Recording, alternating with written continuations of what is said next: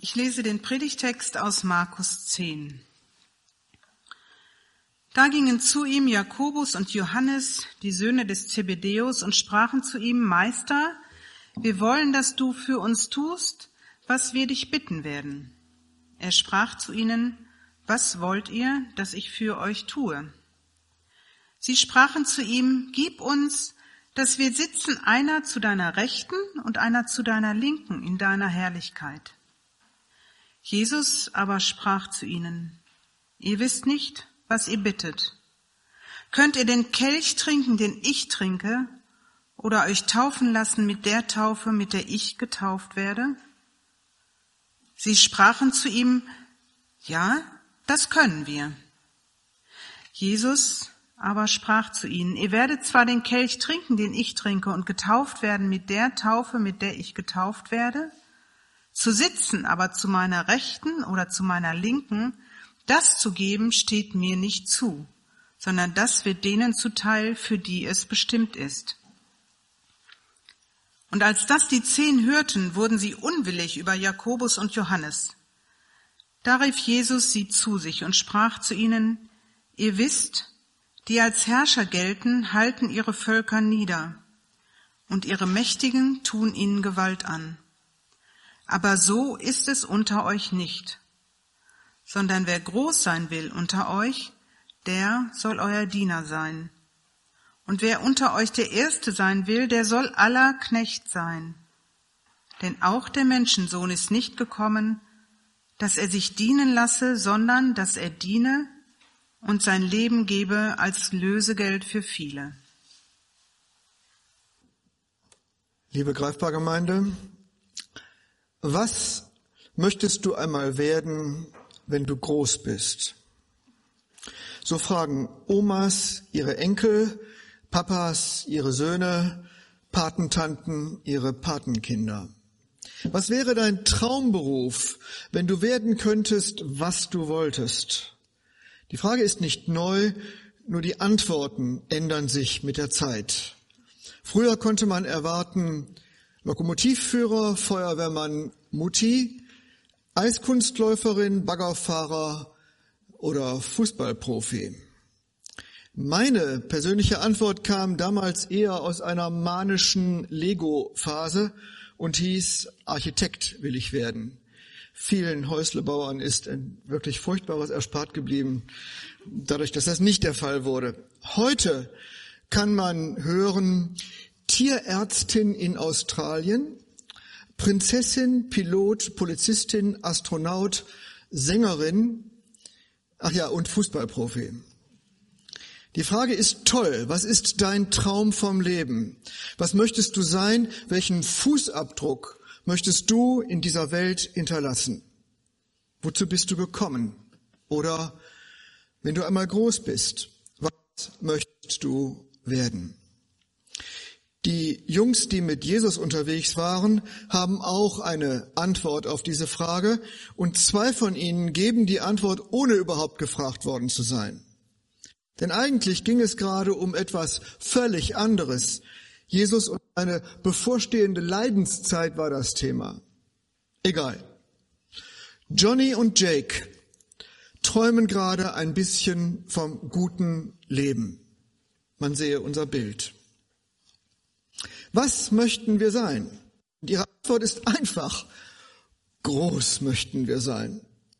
Und was möchtest du werden? Groß. Vor allem groß. Nun wissen Sie, ganz oben ist schon besetzt. Das wird wohl Jesus werden. Den Chefposten kann man sich abschminken, das wird nix. Aber rechts und links von ihm, da ist noch viel Platz. Rechts und links von ihm, das würde ja bedeuten, nur ein kleines bisschen unter ihm, aber weit über allen anderen. Das würde ihnen gefallen. Es ist so wie auf dem Bild von Isabel, die Podeste neben dem Goldmedaillengewinner, aber über dem Rest der Truppe. Was reizt sie daran? Nun ja, wer oben steht, direkt neben dem, den alle verehren, der sonnt sich in seinem Glanz. Und ein bisschen Glanz fällt dann auch auf ihn ab. Wer oben steht, der wird beachtet und geachtet. Wer oben steht, dem wird gedient und der wird bedient. Das größte Schnitzel, der erste Kaffee, die geputzten Schuhe. Wer oben steht, der hat das Sagen. Geh hierhin, geh dorthin, mach dies, mach das. Und das ist es wohl, was sie lockt. Diese Mischung aus Ansehen, Einfluss und Luxus. Ein gutes Leben oben, nicht unten im Maschinenraum oder in der Küche, nein, oben im guten Salon. Und vielleicht dachte Johnny schon daran, wie sie alle voller Respekt zu ihm aufschauen werden. Auch die anderen aus dem Jesus-Team. Und vielleicht dachte Jake schon, wie ihm der Petrus endlich mal den Rucksack schleppt und wie der Andreas sofort aufsteht, damit Jake beim Essen neben Jesus sitzen kann. Das wollen sie also, Johnny und Jake, von Jesus haben. Und nicht etwa nur auf Erden. Nein, im Zentrum der himmlischen Macht. Man kann nicht behaupten, dass den beiden ein Mangel an Ehrgeiz vorzuwerfen wäre. Dass das die anderen nicht witzig finden, wird uns nicht so überraschen. Da hatten sie einen Moment lang nicht aufgepasst und schon waren ihnen die beiden zuvorgekommen. Ganz ungewohnt, dass nicht Petrus das erste Wort ergriffen hatte.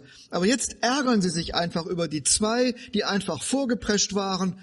Dabei träumten sie doch alle, einmal groß herauszukommen.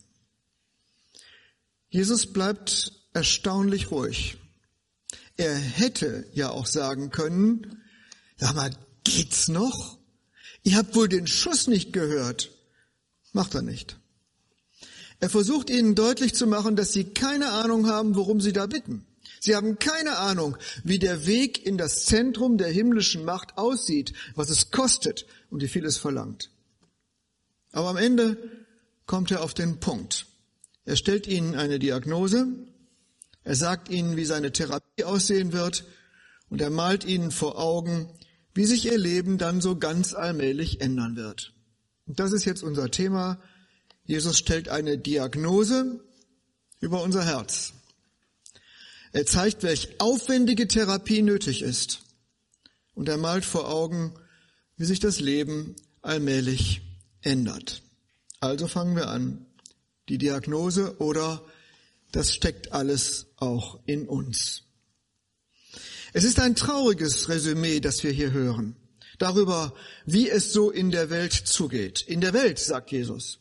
In der Welt ist es so, die Mächtigen lassen, lassen es sich gut gehen, lassen ihre Völker schuften und darben. Sie kümmern sich letztlich nur um sich selbst. Sie führen ihre Länder mit harter Hand und sie wirtschaften immer zuerst in die eigene Tasche. Ein syrischer Diktator, der seit zehn Jahren sein eigenes Land zerbombt. Ein türkischer Autokrat, der mal eben Frauenrechte einkassiert ein Präsident in Tansania, der Corona allen Ernstes mit Kräutertee und Gebeten besiegen will. Nun gut, nichts Neues, kennen wir. Und während noch alle so ganz bedächtig dem Kopf nicken und während sich noch alle so rechtschaffen ein bisschen empören über die bösen Zustände in der Welt, so wohlig war moralisch erregt über Autokraten und Diktatoren und CDU-Abgeordnete, während also alle noch so an das Böse da draußen denken, geht es Jesus schon etwas, um etwas ganz anderes. Das ist auch in euch. Das hockt in eurem Herzen. Das verdirbt euren Charakter, das treibt euch zum Bösen. Seht nur, was hier gerade los war bei Johnny und Jake und wenn ihr ehrlich seid, doch auch bei euch. Jesus spricht hier mit seinen engsten Mitarbeitern, mit der Elite lebendigen und mündigen Glaubens. Und sie sind nicht besser als die da draußen. Wir, wir sind nicht besser. Und das beschädigt alles, was wir anfassen. Unsere Beziehungen, unsere Freundschaften, Liebesverhältnisse, Ehen, unsere Mitarbeit, unser Leiten in der Gemeinde, unsere Verantwortung im Beruf. Überall und immer wieder, ich will der Größte sein. Und wenn das schon nicht geht, dann wenigstens rechts oder links vom Boss. Ich will Ansehen, Einfluss, Luxus. Den guten Salon und nicht den Maschinenraum. Macht euch nichts vor. Das sind wir. Bei euch soll es anders sein, sagt Jesus. Der Kreis der Jünger, die Gemeinde Jesus soll eine Alternative sein zu dem, was da sonst so ist. Man soll den Kontrast sehen. Das Leben mit Gott als Gegenentwurf. Aber Jesus schaut auf Johnny, er guckt sich den Jake an, er sieht den Ärger bei Petrus und Andreas. Und er muss feststellen, bei euch ist es nicht wirklich anders. Ihr seid gefangen in eurer Sucht nach Größe. Was will er dagegen tun? Die Therapie, die Jesus vorschlägt, geht nicht so. Na, dann gebt euch mal mehr Mühe, arbeitet an eurem Charakter, strengt euch an, bessere Menschen zu werden. Diese Idee, mit dem sich anstrengen, bessere Menschen zu werden, ist ja unkaputtbar in der Christenheit. Christsein bedeutet, sich mehr Mühe zu geben, ein guter Mensch zu werden. Nur dass mehr Mühe auch nichts hilft. Wir können einfach nicht den Schalter in unserem Herzen umlegen und beschließen, dass wir fortan bessere Menschen werden. Nicht mehr so machtverliebt, nicht mehr so in uns selbst verdreht, sondern beziehungsfähig, liebevoll, dienstbereit, demütig, bescheiden. Etwas abstrakter formuliert, wir sind nicht frei, die Richtung unseres Wollens zu verändern. Dazu müsste erheblich mehr passieren. Was also müsste passieren? Die Therapie. Wir brauchen den Dienst eines besonderen Dieners. Wir brauchen den Dienst eines besonderen Dieners. Das ist nun eine radikale Therapie, denn jetzt kommt einer von ganz oben, der ganz tief hinabsteigt. Und wir können die Frage vom Anfang sofort noch einmal aufgreifen. Wir können uns vorstellen, mit ein ganz klein bisschen Fantasie, wie der Vater im Himmel den Sohn fragt, was willst du denn einmal werden, wenn du klein wirst? Und der Sohn, der sehr bald klein werden wird, ein Kind in der Krippe, der sagt, ich will ein Diener werden. Ich will nicht nach Thronen und ich will nicht nach Podesten streben. Ich komme, um zu dienen vom ersten bis zum letzten Tag. Und genau so ist es gekommen. Als der Große ganz klein wurde, wurde er ein Diener. Und er wurde es, nicht weil er es musste, sondern weil er es wollte. Und jetzt dürfen wir durchaus mal sonntagsnachmittags ein bisschen staunen über Jesus. Es ist sein Wesen. Es ist in seinem Herzen. Es ist sein tiefstes Warum. Der mächtigste, ein Diener aus Passion und auch noch in Passion. Er kommt und er dient. Und man sieht es an seinem Umgang mit den Jüngern. Er beruft sie, er lässt sie in seiner Nähe leben, er zeigt ihnen alles, er redet mit ihnen, er ermutigt und er korrigiert sie. Warum? Damit sie stark werden damit sie ihre Gaben entfalten, damit manches in ihnen heil werden kann, damit sie tauglich werden für den Auftrag, den er für sie hat. Er dient ihnen. Er erträgt ihre Blindheit. Er erträgt ihre Sturheit. Er erträgt ihr Versagen. Er erträgt ihr Misstrauen. Er erträgt es, dass er so wenig zurückbekommt für seine Mühe. Da sollen Sie nur mal zuhören für ein paar Minuten und Sie schwafeln über Podeste im Himmel. Später sollen Sie nur mal eine Stunde mit ihm wach sein und schlafen sofort ein. Und auch das erträgt er. Er erträgt es, dass Sie nichts anderes im Sinn haben, als groß herauszukommen. Aber so ganz allmählich tut sich etwas in ihnen. Sie fangen an zu verstehen. Sie machen manches schon richtig. Erbarmen und Liebe, die von Jesus ausgehen, färben auf sie ab, so ganz allmählich. Und das passiert, weil er ihnen dient. Sie gehen bei Jesus in die Schule und es wirkt. Und es ist doch nicht genug. Es ist nicht genug. Er, Jesus, ist ein Diener nicht allein als Lehrer seiner Jünger. Es geht weiter. Damit etwas anders wird in ihnen, muss er den tödlichen Kelch leeren und mit einer furchtbaren Taufe getauft werden. Er muss, so sagt er es, sein Leben hingeben. Das ist der konsequenteste Dienst, den er tut. Klein wurde er, dienen wollte er, aber leiden musste er. Es wird alles von Markus hier nur so angedeutet, dass Jesus leidet, dass er von den Menschen im Stich gelassen wird, abgelehnt, zutiefst gehasst und am Ende ermordet. Das ist sein größter Dienst. Er gibt sein Leben und kauft uns frei. Und er sagt uns damit, unterschätzt bitte nie, wie furchtbar es um euch steht. Unterschätzt bitte nie, dass ihr gefangen seid und versklavt, gebunden und verloren unter einer furchtbaren und tödlichen Gewalt. Euch auszulösen, euch frei zu kaufen, kostet den höchsten Preis. Hier ist nichts mit Geld und Gut getan.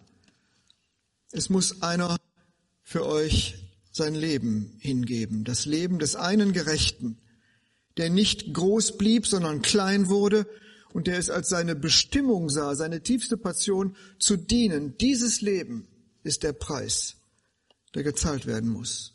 Und dann erst lässt euch die Macht, die stets verneint, aus ihren Klauen. Und das ist es, was Jesus tut. So dient er bis zum Ende. Und er zeigt es uns im Bild der hoffnungslosen Gefangenschaft und des unermesslichen Lösegeldes und der grenzenlosen Liebe. Das ist es, was wir in diesen Wochen, Woche für Woche bestaunen. Du hier, du bist es dem Himmel wert, dass der Größte ganz klein wird und am liebsten dient bis zum Tod. Und dann nur mal so zwischendurch gefragt, wie viel größer willst du jetzt noch werden?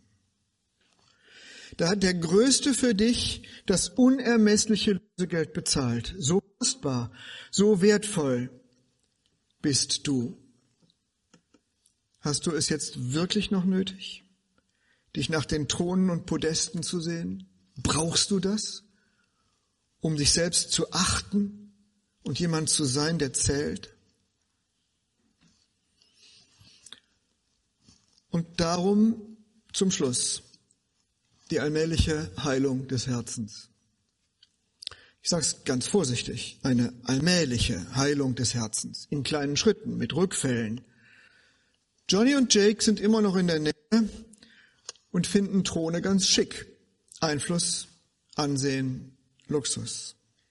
Aber es tut sich etwas, da ist ein neuer Sinn in ihnen.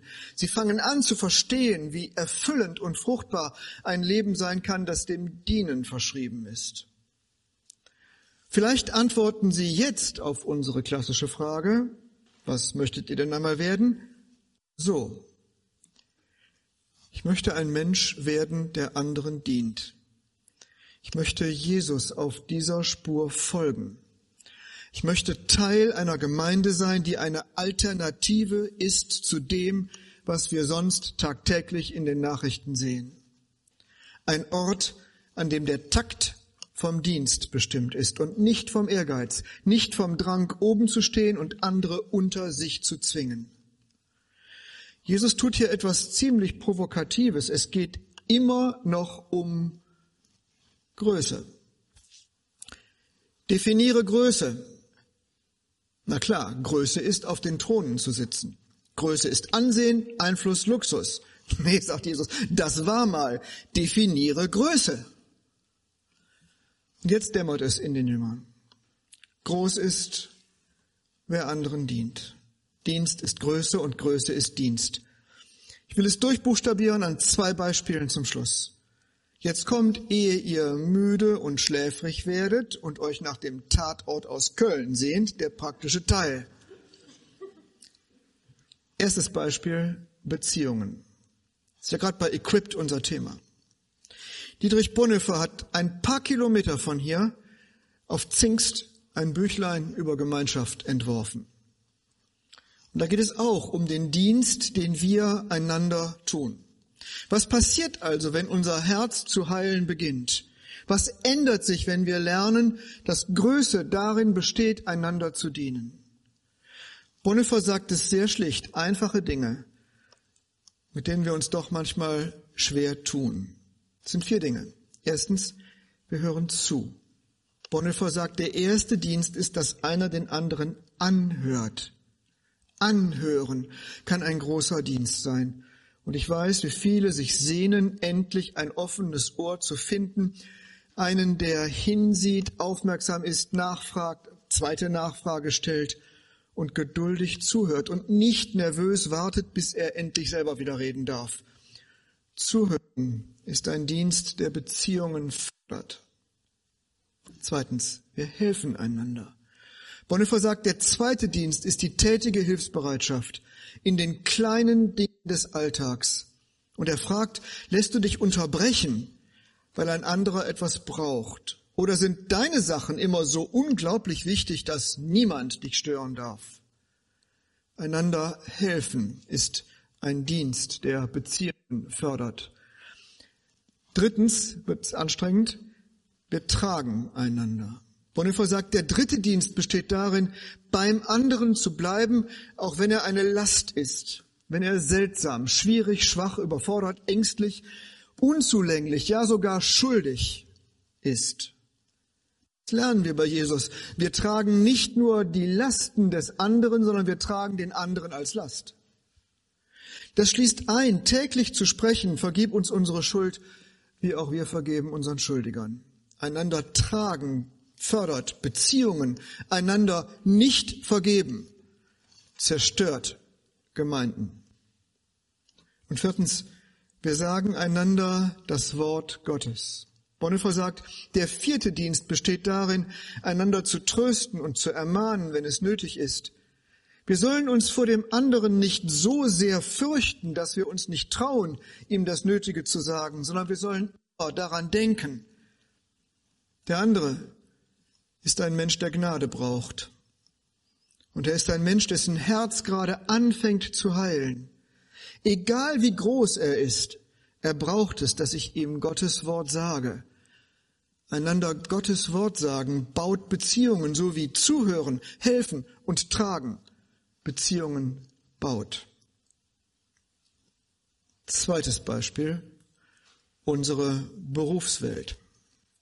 Es wäre ein fataler Irrtum, wenn wir Jesus so verstünden, dass nun jeder Ehrgeiz, im Leben etwas zu werden, verboten wäre.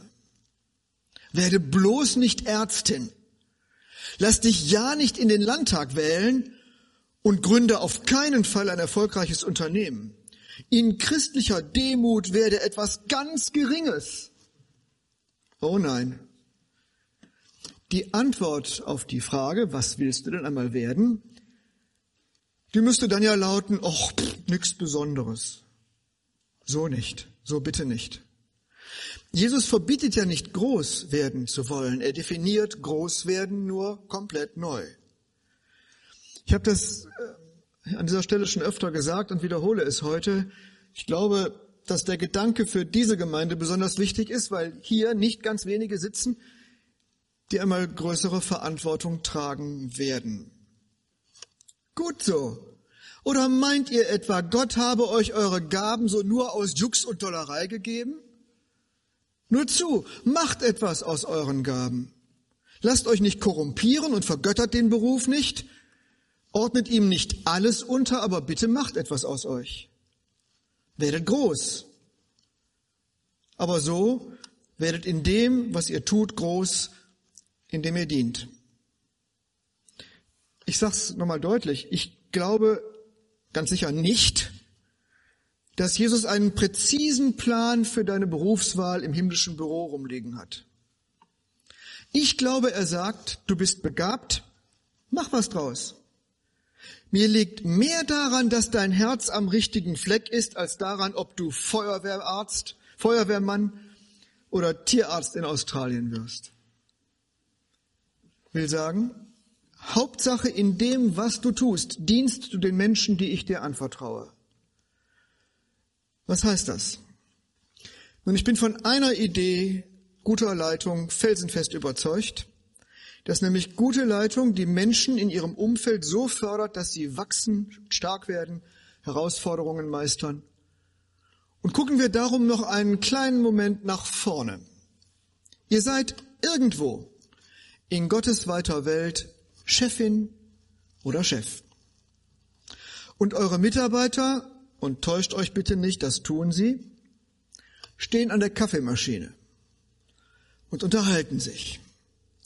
Und ihr könnt darauf wetten, ich weiß es, sie unterhalten sich über euch. Ganz sicher. Woran würde man einen Chef erkennen, der dient oder eine Chefin, die dient? Nun, die Leute an der Kaffeemaschine würden Folgendes sagen. Er hat Zeit für uns und hört zu, ohne sofort dazwischen zu reden. Er unterstützt mich in meinem Projekt. Sie ist großzügig, wenn ich eine Auszeit brauche. Sie feiert meine Erfolge als meine Erfolge und nicht als ihre Erfolge. Er überträgt mir Stück für Stück Verantwortung. Dabei setzt er klar den Kurs, wohin die Reise geht. Und wenn es nötig ist, trifft sie klare Entscheidungen, ohne Wankelmut, notfalls auch allein. Aber sie steht im Zweifel zu mir. Habe ich einen Fehler gemacht, dann reden wir drinnen, aber respektvoll. Und nach außen steht sie vor mir. Er respektiert meine Grenzen, er fördert meine Gaben und hat meinen nächsten Schritt im Beruf im Blick. Sie schafft ein Klima, in dem ich mich traue, meine Meinung zu sagen.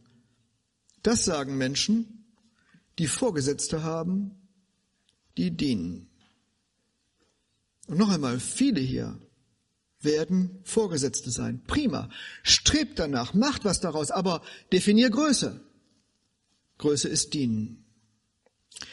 Ich sag's nur am Rand, an der gemeindlichen Kaffeemaschine wird dasselbe geredet. Es unterscheidet sich gar nicht. Auch da wird Leitung geschätzt, die vorangeht und fördert, die zuhört und entscheidet, die den Kurs hält und Neues zulässt, eben dienende Leitung, auch in der Gemeinde. Aber das muss gesagt werden. Definiere Größe. Größe ist dienen. Und das bedeutet auch einsam sein. Manchmal nichts zurückzubekommen. Für Probleme zuständig sein. Unangenehme Sachen sagen zu müssen. Das Wort dienen hat mit Tischdienst zu tun. Und in der Antike, ob ihr es glaubt oder nicht, in der Antike haben die vornehmen Gäste gerne mal ihre fettigen Finger an den langen Haaren der Diener abgeputzt. Also machen wir es bloß nicht romantisch so am Sonntagnachmittag. Dienen braucht Demut, Zeit und Kraft opfern, einsam sein, Entscheidungen vertreten, Dreck aufkehren. Viel weniger als Johnny und Jake dachten von Ansehen, Einfluss und Luxus. Viel mehr vom Jesusweg als von Thronen und Podesten. Die Frage, die ich euch mitgebe, ist einfach. Wenn ihr wieder gefragt werdet, was wollt ihr denn mal werden? Wenn ihr es euch selber fragt, wäre das eure Antwort, ich möchte groß werden, indem ich diene. Dann antwortet Gottes Volk tapfer.